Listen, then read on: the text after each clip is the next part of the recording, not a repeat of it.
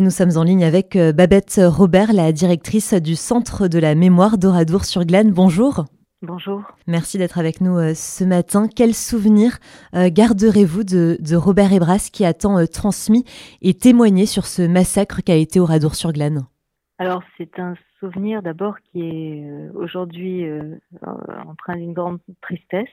C'est un homme que nous avons beaucoup connu, beaucoup côtoyé euh, durant de nombreuses années. Donc une tristesse, une émotion particulière. Et puis c'est euh, le souvenir d'un homme qui, pendant, euh, on va dire, un peu plus de 30 ans, quoi, pendant la période de sa retraite, a effectivement beaucoup partagé son témoignage, c'est-à-dire son récit de ce qu'il avait vécu l'après-midi du 10 juin 44 à Oradour, dans le village. Et il le faisait toujours euh, de façon très simple. Moi, j'ai été toujours impressionnée par euh, la capacité avec, euh, enfin la capacité qu'il avait à s'adresser aux jeunes et, à leur répondre, à échanger avec eux. Quand il leur parlait, bon évidemment, quand il racontait ce qu'il avait vécu, il y avait chez ces jeunes toujours une émotion, une, une retenue. Il n'osait pas forcément euh, poser de questions et il avait euh, l'art de, les mettre à l'aise. Et puis c'est un homme aussi dont on se souviendra pour euh, la façon dont il a participé à des actions nombreuses de, de, réconciliation avec l'Allemagne. Je crois que ça c'était quelque chose d'important pour lui. C'est un homme qui était très, qui éprouvait un profond malaise à chaque fois qu'il lisait ou qu'il entendait parler de massacres de civils, je, repense à un colloque euh, que nous avions organisé euh, en mai 2019 euh, sur le génocide des Tutsis et auquel participaient plusieurs rescapés de ce génocide. Et donc, ils s'étaient rencontrés avec Robert Ebras et ça avait été un moment de grande émotion, à la fois de, simplicité, d'échange spontané, de compréhension mutuelle et, de grandes émotions.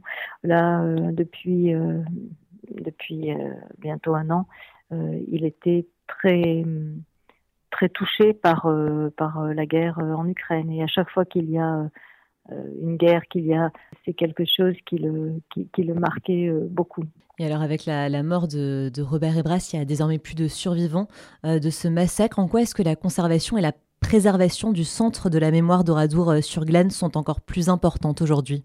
Bah, Je crois que le, travail que nous faisions déjà, euh, nous allons le poursuivre désormais euh, sans lui. Et effectivement, notre rôle est, d'autant plus important. Le rôle du centre, c'est de conserver, et de conserver d'abord les témoignages, puisqu'il y a eu plusieurs survivants des lieux d'exécution d'abord, donc cinq hommes et, une femme. Et euh, voilà, donc ce qui est important, c'est que nous conservions ces témoignages-là et nous n'avons cessé d'enregistrer euh, ces témoignages. Hein, euh, encore euh, il y a moins d'un an, le témoignage de Robert Ebras dans les ruines. Puis il y a toutes les autres archives hein, hein que, conserve le centre. Et puis il y a les traces. Et, et désormais, notre travail euh, va s'appuyer euh, sur cela. Alors, euh, dernière question, le, gouvernement a présenté il y a quelques semaines son plan de lutte contre le racisme, l'antisémitisme et les discriminations. Il y a dans ce plan l'idée de faire visiter au moins un lieu de mémoire aux élèves pendant leur scolarité. Comment réagissent justement les jeunes qui viennent chez vous au centre de la mémoire d'Oradour sur Glen? Qu'est-ce qu'ils disent en, sortant de cette visite? Est-ce que c'est une visite qui les change ou du moins qui les fait réfléchir? Je crois pouvoir dire euh, modestement que qu'effectivement ils en sortent euh, changés. Ils ont l'occasion de réfléchir. On les amène à réfléchir et à réfléchir euh, en particulier à ce que vous avez cité, c'est-à-dire la discrimination et toutes les formes de discrimination. Et puis, nous avons aussi des ateliers qui leur permettent de travailler sur des archives du centre, parmi lesquels ils ont l'occasion aussi de travailler sur des exemples très précis de, discrimination euh, qui, euh, qui conduisent euh, au pire. Voilà, donc je crois qu'effectivement, ils en sortent changés et nous recevons régulièrement des, témoignages, soit d'élèves, soit d'enseignants, voilà, qui, nous disent que à l'issue de, cette visite et de ce, du travail qui a pu être fait sous une forme ou sous une autre, eh bien, les, les, élèves ont envie, après leur venue, de partager ce qu'ils ont compris, ce qu'ils ont appris. Euh, et, ça, je crois que c'est important.